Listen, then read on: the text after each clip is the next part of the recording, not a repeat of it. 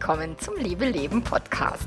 Dem Podcast, in dem sich alles um echte Liebe dreht, um aufregende und aufgeflogene Affären, ein langes und leidenschaftliches Liebesleben und Beziehungen, die erfüllend sind und in die du dich gerne investierst. Ich bin Melanie Mittermeier, Affärenmanagerin und Liebescoach und ich freue mich total, dass du da bist. In der heutigen Episode geht es um das Thema Erwartungen in der Partnerschaft oder genauer, was darf ich von meinem Partner erwarten und was nicht. Ganz viel Spaß dabei!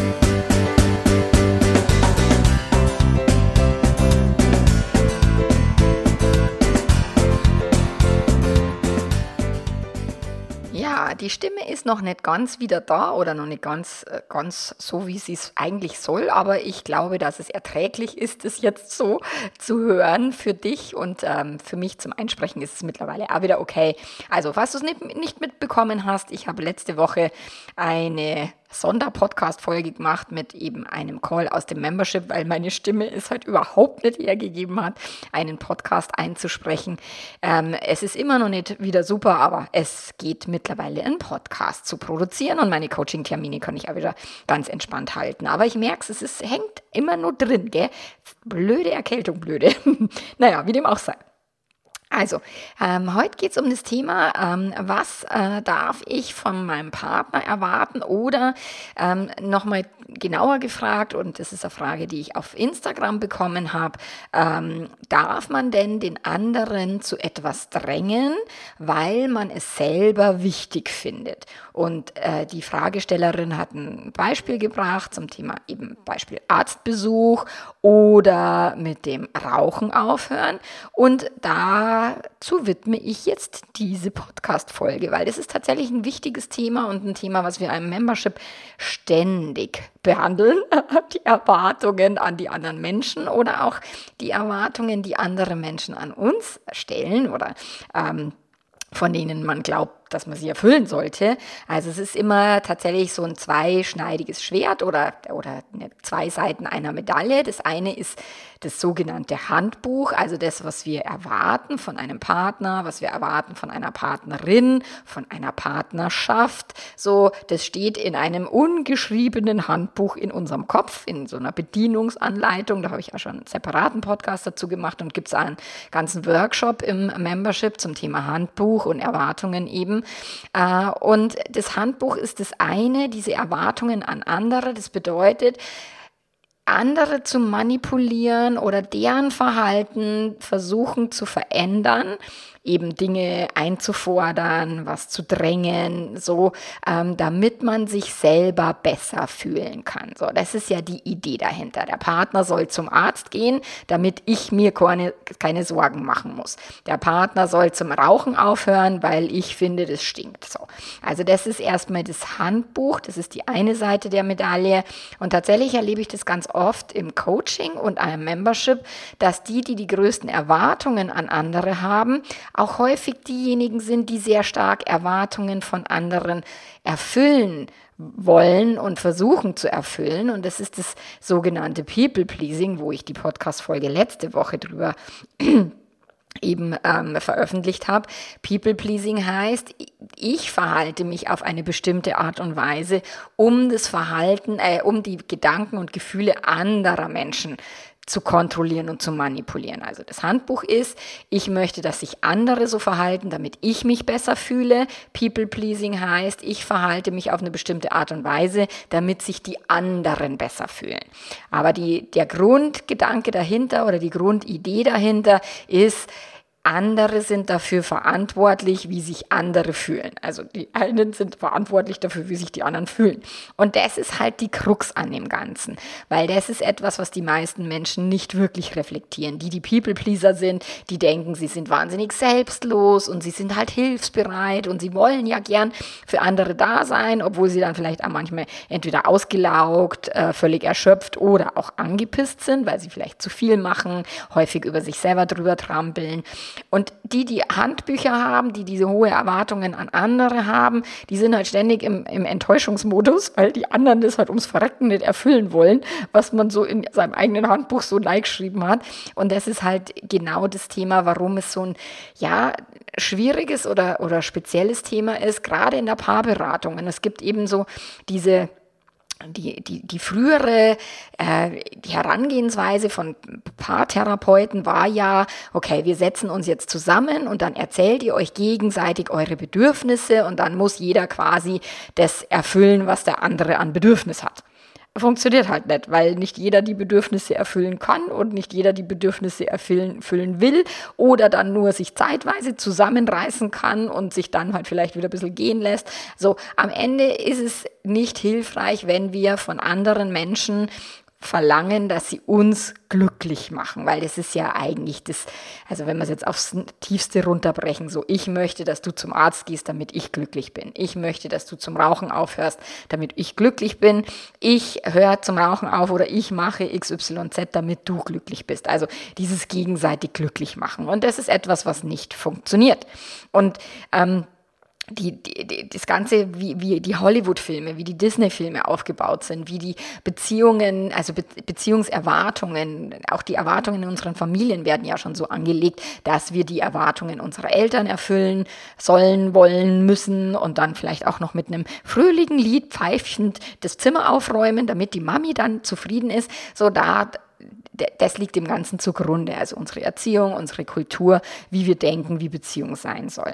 Und jetzt ist eben die Frage, darf man denn den anderen drängen, wenn einem das selber wichtig ist und weil man vielleicht auch schon merkt, okay, der andere hat vielleicht das ein oder andere Zipperlein, gerade wenn man jetzt schon so wie in meinem Alter, so im mittleren Alter, gell, so um die 50, da äh, ist halt dann schon mal was, wo die Hardware so ein bisschen schwächelt.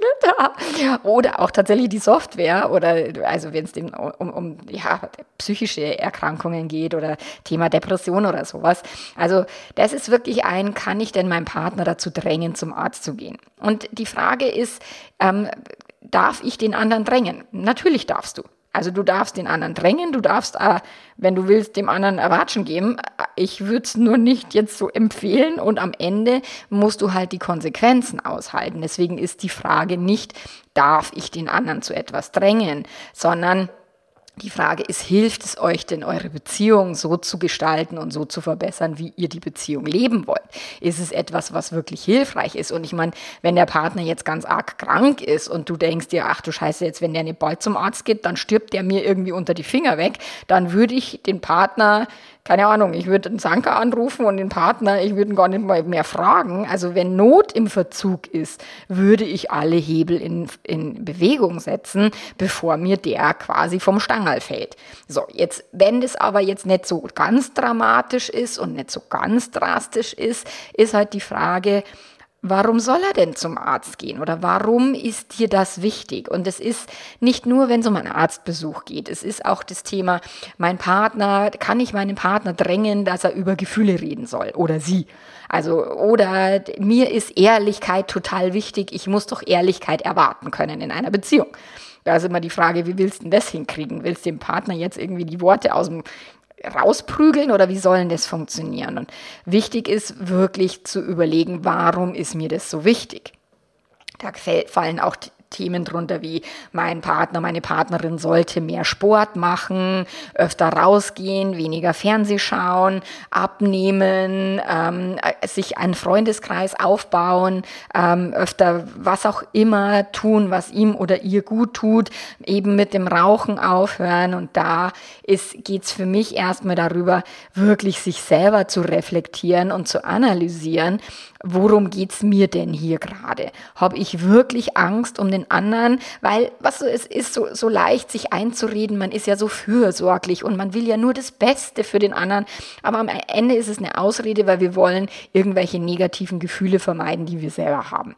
So, und es ist erstmal bitter, sich das einzugestehen. So, wenn ich will, dass mein Partner zum Arzt geht, ist die Frage, warum? Weil ich es nicht aushalten kann, dass der oder die Schmerzen hat, weil ich nicht mit zuschauen kann oder weil er vielleicht ständig grantig ist oder schlecht gelaunt ist und mich das nervt so. Was ist denn der Hintergrund? Und den würde ich erstmal mir selber versuchen zu reflektieren. Weil es kann eben sein, dass es ein Angstthema ist und es kann sein, die Angst betrifft nur dich. Dass dein Partner, deine Partnerin völlig entspannt ist und sagt, hä, wieso, der Arzt, der findet doch bloß was, warum soll ich da hingehen? Die sind ja alles nur, nur Quacksalber und keine Ahnung. Also es kann ja auch sein, dass, dass die andere Person davon ja überhaupt nichts hält und dass der anderen Person das überhaupt nicht wichtig ist. So, und das würde ich dann auch im, im, nächsten Gang einfach mal versuchen zu klären. So, ist denn dir das nicht wichtig, wie dein Körper ist? Und ich meine, wenn du jetzt Sorge hast, dass du deinen Partner vielleicht später mal pflegen musst oder deine Partnerin oder dass er oder sie dann wirklich am Stock geht und ihr keinen Sport mehr machen könnt miteinander oder was auch immer, dann kannst du das natürlich thematisieren, dass du sagst, hey, also ganz ehrlich, du, du schlammst dich jetzt runter und kümmerst dich nicht gut um dich. So, ich meine, das Auto gibst du regelmäßig irgendwie in, den, in, in die Werkstatt und machst irgendwie einen, einen, einen Jahrescheck und so weiter und deinen Körper ver vernachlässigst. Also das finde ich halt scheiße und für dich blöd. Das kannst du natürlich kommunizieren. So, jetzt äh, liegt es aber trotzdem immer noch an der anderen Person, ob er oder sie zum Arzt gehen will. Und da ist dann das nächste, was ist denn, wenn wenn das dann nicht passiert, also wenn du dann auch gedrängt hast oder zumindest oder entspannt halt über das gesprochen hast, warum es dir wichtig ist, um was es dir geht, das würde ich sowieso eher be äh, bevorzugen, anstatt den anderen zu drängen. Wie gesagt, außer es ist Gefahr im Verzug, dann würde ich sagen, nicht lange fackeln. Oder wenn die Beziehung irgendwie kurz vor Ende ist, dann würde ich sagen, so, du gehst mir jetzt in die Paarberatung mit, mir wurscht, ob du willst oder nicht, so, sondern das ist jetzt unsere letzte Chance und wenn du nicht mitgehst, dann war es das halt auch. Also es gibt natürlich so Momente, wo man sagt, hier ist ein bisschen Druck und ein bisschen Zwang vonnöten. Ähm, und das darfst du auch für dich erstmal klären. Wie dramatisch ist es wirklich? Und ist es wirklich dramatisch oder machst du ein Drama in deinem eigenen Kopf. Also das, sich selber da mal ehrlich zu reflektieren und zu beobachten, wäre das, wäre das Beste. So, und dann zu überlegen, okay, wovor habe ich denn Angst? Was passiert denn, wenn die Person nicht zum Arzt geht? Wenn die Person keinen Sport macht, wenn sie nicht ehrlich ist, nicht über Gefühle spricht und nicht zum Rauchen aufhört? Also was passiert denn dann? Was ist denn meine Sorge? Und da gibt es die schöne Übung von dem Tim Ferriss, dieses, was ist das Schlimmste, was passieren kann? Dann schreibst du dir das bitte Liste auf und dann überlegst du dir, Frage Nummer eins oder die zweite Frage danach halt, ähm, was kann denn, also was kann ich tun, damit das Schlimmste nicht passiert? Und wenn du da entweder Ideen hast, dann schreib dir bitte einen Plan auf, was du tun kannst. Vielleicht kannst du aber auch nichts tun. Also Partner geht nicht zum Arzt und Partner freut vom Stangerl, keine Ahnung, und du kannst nichts tun. So, was kann ich denn tun, wenn das Schlimmste passieren sollte? Dass du dann eben sagst, ja gut, dann muss ich ja eine Beerdigung organisieren und muss halt den ganzen äh, Schlumps da machen, trauern und, und, und. Also am Ende darfst du es für dich zu Ende denken, was steckt denn da dahinter? So, auch gerade wenn ich, ich, ich bekomme ganz, ganz häufig die Frage oder den, den, den Satz eben, mein Partner, meine Partnerin spricht nicht über Gefühle oder öffnet sich mir nicht oder ist nicht ehrlich, nicht offen. So, und dann frage ich halt immer, wo ist denn das Problem? Was genau ist denn daran so schlimm? Und was genau denkst du denn passiert, wenn das so bleibt? Also warum versuchst du den Partner, die Partnerin eben zu drängen, zu drängeln, zu verändern, zu manipulieren, zu kontrollieren? Vermutlich, weil du halt irgendwelche Ängste in deinem System hast, die du nicht haben willst und du dir dann die Sicherheit über die andere Person besorgen möchtest. So, Partner geht regelmäßig zum Arzt, also fühle ich mich safe, fühle ich mich entspannt, kann ich mich zurücklegen, weil ich weiß, okay, da wird regelmäßig der Jahrescheck-up gemacht. So, das Öl wird regelmäßig gewechselt und was auch immer. So, ich meine, es ist natürlich absurd, wie viele, vor allen Dingen Männer, wirklich ihre Autos besser pflegen als sich selbst und ihre Körper. Das ist schon crazy. Nur wenn es jetzt dein Partner sein sollte, dann kannst du vielleicht so einen Running Gag draus machen, dass du sagst, ah, das Auto darf in die Werkstatt, du nicht oder was? So, dann kannst du es ein bisschen mit Humor machen oder halt so ein bisschen sticheln. Also es ist ja nicht so, dass wir in Partnerschaften immer nur uns perfekt verhalten müssen und immer nur liebevoll miteinander umgehen sollen und, und den Partner mit Samthandschuhen an, anfassen. Das ist nicht die Idee. So, du darfst dann natürlich ein bisschen vielleicht auch mal drastisch kritischer werden, das sagst irgendwie, finde ich scheiße. Nur da ist eben für mich immer so wichtig, dieses, was ist dein eigenes selbstgemachtes Drama und was ist wirklich ähm, die Verpflichtung, Verantwortung deines Partners oder deiner Partnerin. So. Und wenn jetzt eben du dort vorwärts kommst oder eben dein Partner sagt, ja, dann gehe ich halt zum Arzt, ist halt dann die Frage, okay, was ist denn dann da, was kommt denn dann dabei raus? Also was ist das Ergebnis? Ist eure Beziehung dann besser oder ist eure Beziehung vielleicht dann sogar schlechter? Weil er oder sie war zwar dann beim Arzt und du kannst dich so ein bisschen entspannen, aber ist vielleicht dann angepisst auf dich, weil du ihn oder sie gezwungen, gedrängelt hast und, und findet das halt scheiße. Also das würde ich so ein bisschen, bisschen abchecken. Also wie, also dafür habe ich ja das Selbstcoaching-Modell, um einfach mal zu gucken, okay, was sind denn die eigenen Gedanken und was kommt denn hinten dann als Ergebnis dabei raus.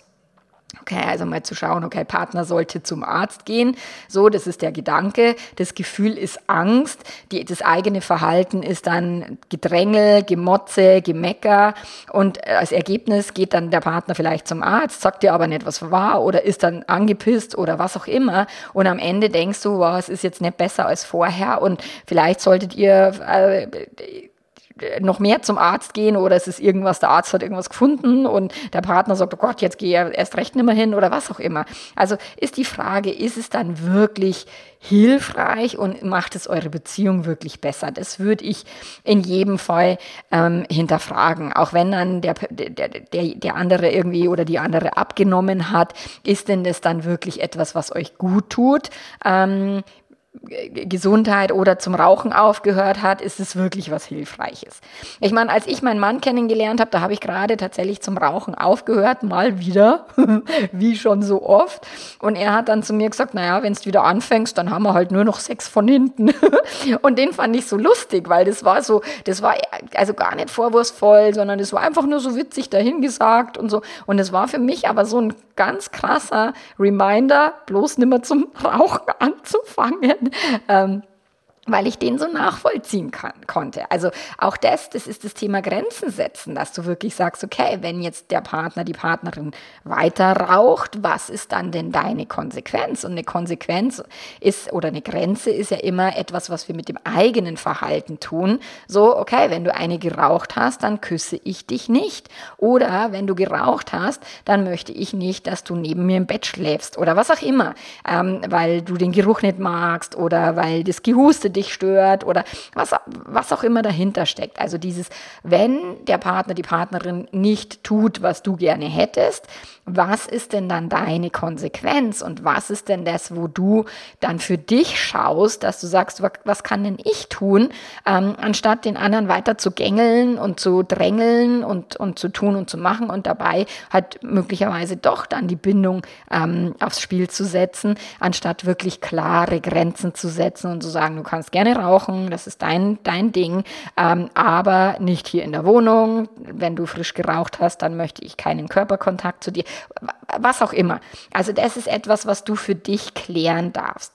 So, und ich habe mit der, mit der Sarah, die mein, mein Gastcoach hier auch ist im Membership, ähm, die hat gesagt, boah, was für ein spannendes Thema. Und die hat eine, eine Geschichte, ein Familienthema mit Sucht ähm, erlebt und die ist sofort in, ihre, in ihren Gedanken in das Thema Sucht eingestiegen. Wenn es um das geht, kann ich denn den Partner zu irgendwas drängen, zu einem Entzug, zu ähm, irgendwelchen, was auch immer. Also da ging es um Alkoholsucht bei der in, in der Family. So, und da auch wirklich zu, zu gucken, ähm, wo unterstützt du vielleicht auch das Suchtverhalten? Wo ist eine Co-Abhängigkeit? Wo fehlt es dir an der Fähigkeit, dich abzugrenzen? Also mein Gehirn geht da nicht immer in diese dramatischen Szenen, weil ich das halt nicht so, also ich das ich nicht in meinem eigenen Leben erlebt habe und ich habe das sicherlich ab und an in, in Kundenterminen, ähm, dass eben entweder Gewalt im Spiel war, wo ich sage, da brauchst du gar nichts mehr drängen, da nimmst du die Beine in die Hand und läufst, fertig. Also wenn irgendwie was mit Gewalt ist, dann verschwind aus dieser Beziehung. Nicht keine Diskussion. So, oder wenn eben eine Sucht ähm, dahinter steckt, so dann wirklich zu gucken, was kannst du tun, um auf dich zu schauen. Manchmal muss man vielleicht den Süchtigen, ähm, je nachdem wie schlimm es halt ist, vielleicht auch mal wirklich ähm, auf dem Boden aufknallen lassen, anstatt eben immer zu denken, man muss den, den Partner, die Partnerin jetzt retten. Und das ist ja dann diese Co-Abhängigkeit, wenn es dann auf deine eigenen Kosten geht, um die andere Person zu schützen. Viel Scham ist da im Spiel, viel Manipulation und so weiter. Aber das ist ein Thema, was tatsächlich ich jetzt gar nicht so breit treten würde wollen, aber sicherlich, wenn, wenn jemand jetzt mit einem Thema Sucht ähm, daherkommt, dann ist sicherlich auch Gefahrenverzug und da würde ich auch drastischere Maßnahmen ähm, empfehlen, als jetzt ähm, entspannte Gespräche zu führen oder mal den einen oder anderen Witz darüber zu machen. So. Du darfst halt gucken, ist es deine eigene Angst, die du dem anderen überstülpst? Ist es dein eigenes Drama, was du hier irgendwie produzierst und der andere hat vielleicht diese ganze Thematik nicht? Das ist, ich meine, mein Mann hat mal zu mir gesagt, weil ich gesagt habe, wow, und du kannst auch nicht immer so, so riskant Fahrrad fahren und es ist doch unverantwortlich, wir haben Kinder und, und Bergsteigen und du musst doch aufpassen und so. Und dann sagt mein Mann zu mir, Schatzel, hast du das eigentlich schon mal mit Vertrauen probiert? Und da war mir so, ach du Scheiße, ja, ich habe halt ständig irgendwelche Ängste oder Dramen produziert in meinem Kopf und dann habe ich mich erstmal darum gekümmert, okay, wo passieren denn die meisten Unfälle beim Fahrradfahren? Äh, ich habe dann gegoogelt und habe festgestellt, okay, die meisten Unfälle, Fahrradunfälle passieren innerorts, das ist irgendwie Fahrrad und Auto, irgendwie Einkaufsfahrten und so weiter und gar nicht, wenn, wenn die Männer irgendwie Rennradeln gehen. Ähm, und ja, natürlich stürzen regelmäßig Menschen beim Bergsteigen ab und deswegen kann ich aber meinem Partner nicht verbieten, ähm, Bergsteigen zu gehen. Also das ist, das ist ja absurd oder dass er jetzt nur noch quasi im sicheren Gelände und nimmer auf dem Gletscher darf. Also das, das macht keinen Sinn, weil für ihn ist das ja genau das, was ihn, was ihn reizt und was ihn kickt. Und da ist eben auch die Frage, wie sehr sollte ich meine eigenen Ängste eben meinem Partner überstülpen, beziehungsweise ist vielleicht auch besser nicht zu tun und auch da mal zu überlegen, okay, wie kann ich denn mehr Vertrauen aufbauen meinem Partner, meiner Partnerin gegenüber, also im Sinne von, er oder sie wird schon zum Arzt gehen, wenn es brenzlig ist und wenn nicht, dann greift mein Selbstvertrauen, dass ich sage, okay, dann weiß ich halt, dass ich das irgendwie schon hin, hinkriege und dass ich das halt irgendwie managen kann. Und das Vertrauen ins Leben würde dann eben besagen, naja, für irgendwas ist es vielleicht schon richtig und wichtig, dass er oder sie jetzt nicht zum Arzt gegangen ist. Ähm, Mai ist ja auch seine Entscheidung und nicht meine. Also auch alle anderen Seelen auf diesem Planeten dürfen ihr Leben so leben, wie sie das wollen und sie dürfen sich zusammenschlampen, wenn sie das wollen. Und wenn man das jetzt irgendwie sieht und wenn man sagt, boah, ich kann da entgegenwirken, mega, also unbedingt tun, liebevoll, ähm, auch mit Fürsorge. Da hab, es geht ja nicht darum, dass Fürsorge was Schlechtes ist. Es geht nur darum, geht es da, also ist es, hängt dein Wohlbefinden davon ab, ob die andere Person tut, was du möchtest? Ist es ein gewisses Selbstgerechtigkeitsthema? So dieses, boah, ich schütze mich und bin ganz sicher unterwegs in meinem Leben und mein Partner fährt ganz gefährlich mit dem Fahrrad. So, das ist so ein bisschen ein selbstgerechtes ähm, Selbstgerechtigkeitsding. Also da geht es dann auch vielleicht ums Recht haben und eben um sich unnötig Sorgen machen und sie dann eben über die andere Person quasi lösen zu wollen. So deswegen würde ich empfehlen, eher Wünsche zu äußern. Also wie gesagt, du kannst es witzig formulieren, du kannst Wünsche äußern, du kannst sagen, ich fände cool, wenn du zum Arzt gehen würdest. Du kannst Grenzen setzen. Ich pflege dich aber nicht, wenn du mal mit dem Raucherbein irgendwie einbeinig durch die Gegend tumpelst. Dann suche ich mir einen anderen hübschen Liebhaber, der noch gehen kann kann. Also keine Ahnung. Ich meine, das ist jetzt ein bisschen, es ist ein bisschen gemein, gell? Aber solche Dinge wären möglich, dass du wirklich sagst, okay, du kannst machen, was immer du willst, nur wenn dann die Konsequenzen auftauchen, bin ich nicht bereit, die Konsequenzen mit dir zu tragen, sondern dann bin ich auch bereit, die Konsequenzen bei dir zu lassen und dann musst du dich halt selber um deinen Scheiß kümmern, wenn es irgendwie ein Raucherbein hast oder was. Also das wären solche, solche Sachen, die du möglich ähm, machen kannst oder die für dich halt oder die für die Beziehung so viel hilfreicher wären, um wirklich zu gucken, okay, was ist denn wirklich das Ziel dahinter. Um was geht es denn hier gerade wirklich? Geht es hier um Machtausübung? Geht es um Kontrollettitum? Und bei Kontrollettitum meine ich nicht immer Kontrolle auszuüben, sondern auch Kontrolle zu haben im Sinne von, ich habe alles im Griff. So, das heißt nicht, dass man den anderen jetzt total kontrollieren muss oder die, die Kontrolle unbedingt nach außen trägt, sondern es geht um dieses Gefühl der Kontrolle. Ich habe alles im Griff. So.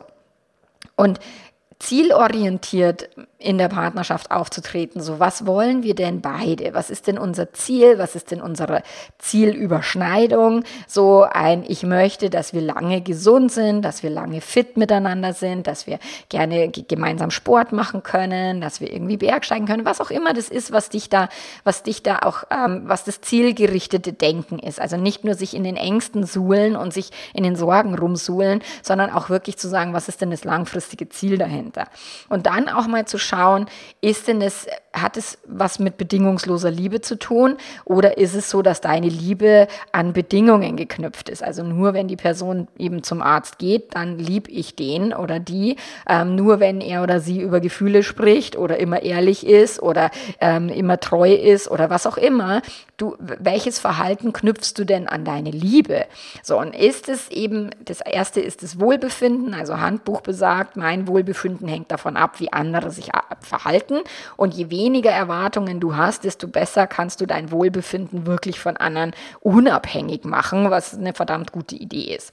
Dann eben auch, wie sehr denkst du, müsstest du eben die, die Wünsche oder die Erwartungen deines Partners erfüllen? Also ist es, geht es auch in die andere Richtung, dass er ständig irgendwas von dir erwartet, aber nie irgendwas macht, was du gerne hättest, so, dann darfst du halt einmal gucken, okay, warum haben wir so ein Ungleichgewicht und wer ist denn jetzt hier der People-Pleaser von uns beiden?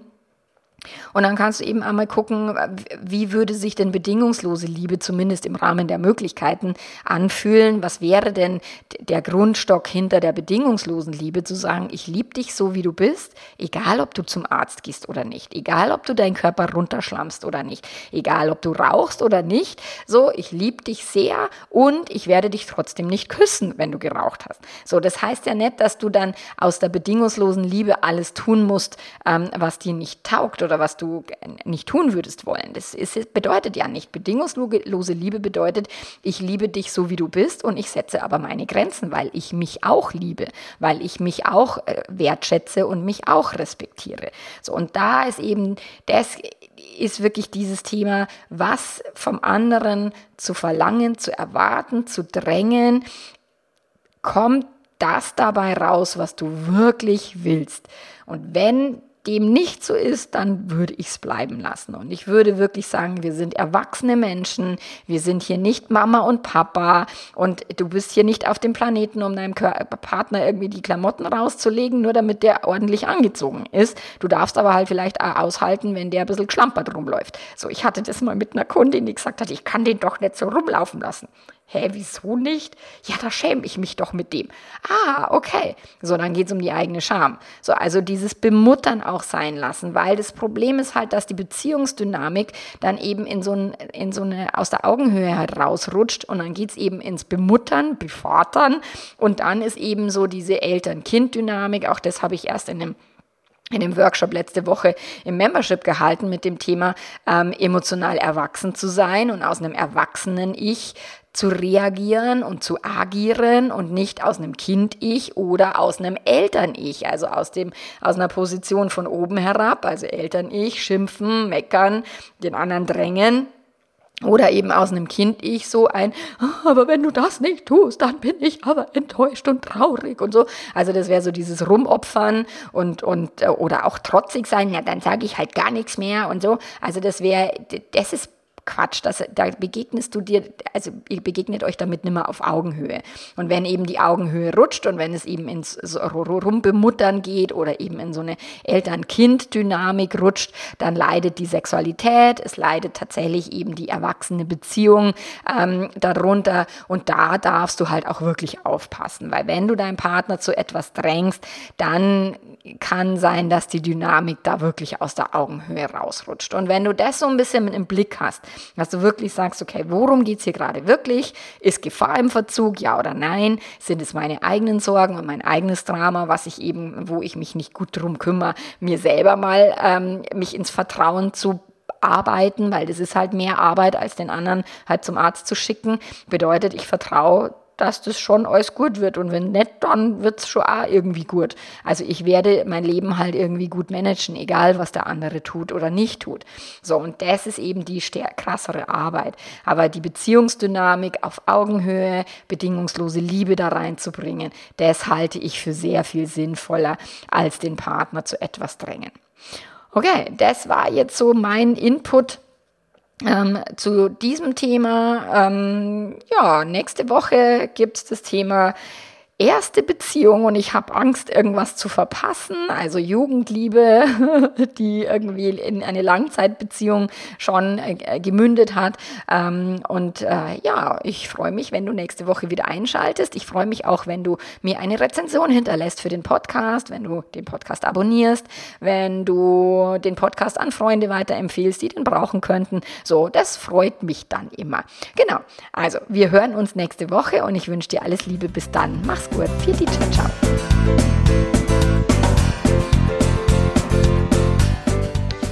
Meiner Webseite www.melanie-mittermeier.de findest du eine Menge Blogartikel, eine Menge Input, kostenlose E-Mail- und Videoserien, wenn du dich für den Liebeletter anmeldest. Du findest alle Online-Programme, die im Membership enthalten sind. Du findest alle Infos zum Thema Paarberatung und Einzelcoaching. Also alles ist da zu finden. Wenn du mehr möchtest, wenn du Unterstützung möchtest, dann schau auf meiner Webseite da vorbei und ähm, hol dir die Informationen, die du brauchst. Und wir hören uns nächste Woche wieder. Bis dann. Ciao, ciao.